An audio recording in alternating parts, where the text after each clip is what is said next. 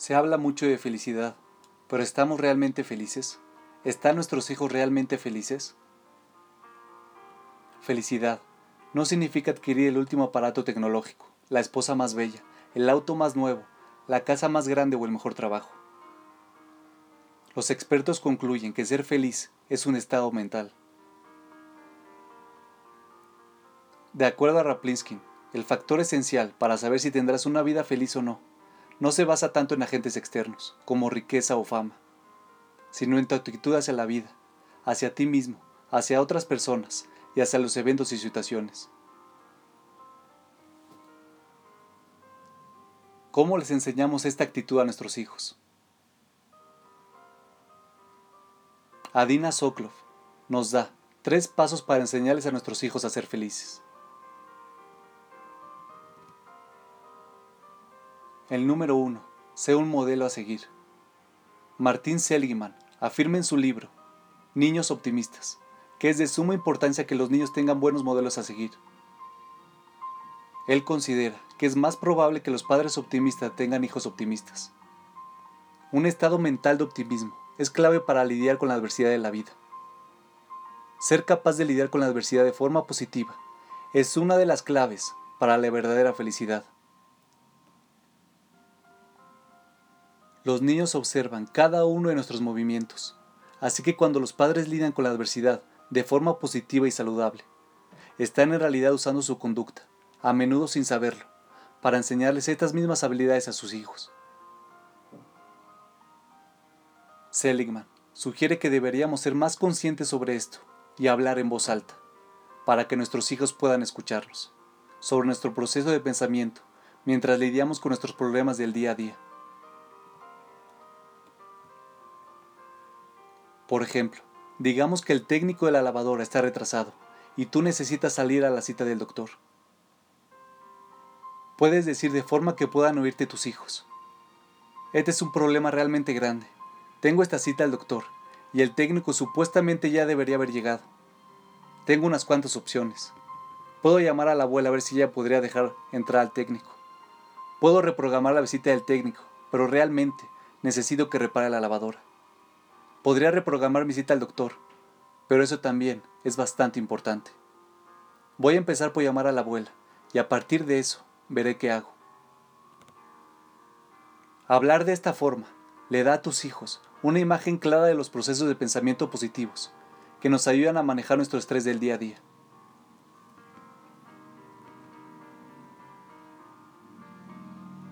El número 2. No va a durar para siempre. Otra clave de la felicidad, de acuerdo a Seligman, es entender que nuestros problemas son usualmente temporales.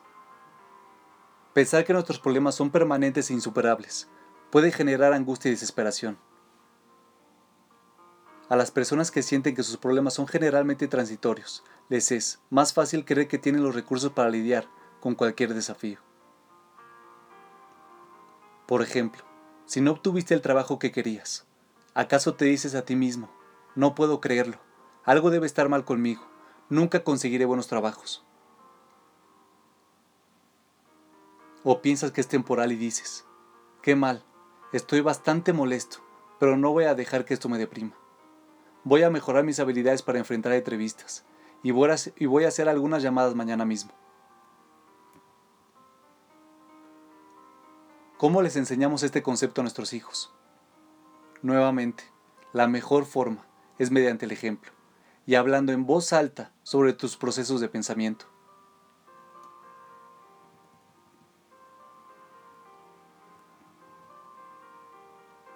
Uf, no puedo creer que mi computadora se detuvo de nuevo. Esto es una locura. Sin embargo, tengo que recordar que puedo arreglarla y que este problema no va a durar para siempre. Si tengo esto en mente, podré pensar claramente y hacer lo necesario para solucionar este problema.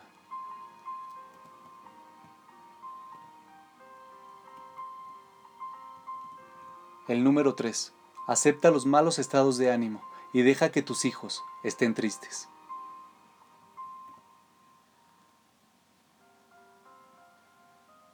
Yo tenía una cita con la directora de una prestigiosa escuela preescolar. Estábamos discutiendo el contenido de los talleres de educación que yo iba a presentar y le pregunté, ¿cuál es el problema más importante que los padres tienen con sus hijos? Ella dijo, no es tanto que tienen problemas con sus hijos, sino que quieren soluciones rápidas y no saben cómo dejar a sus hijos tranquilos y dejarlos estar tristes cuando están tristes. No entienden que su trabajo no es hacer felices siempre a sus hijos. Tienen que dejar de controlar excesivamente los sentimientos de sus hijos. Es cierto, como padres pensamos que el humor de un niño refleja nuestra habilidad de ser padres efectivos. Un niño feliz equivale a buenos padres y un niño infeliz equivale a malos padres.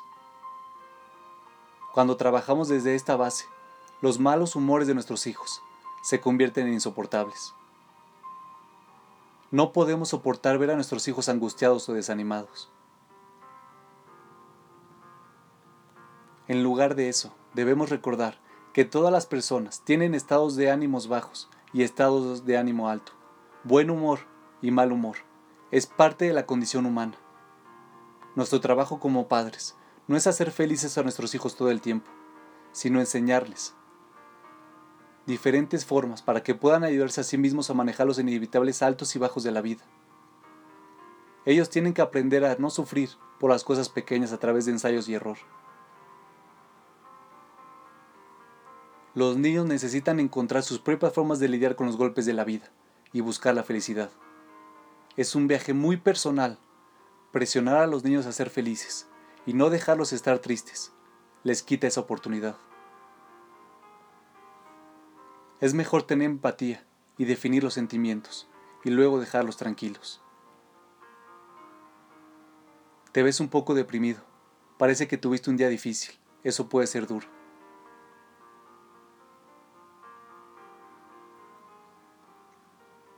No recibí el juguete que quieres puede hacerte sentir triste. Puedo ver lo decepcionado que estás.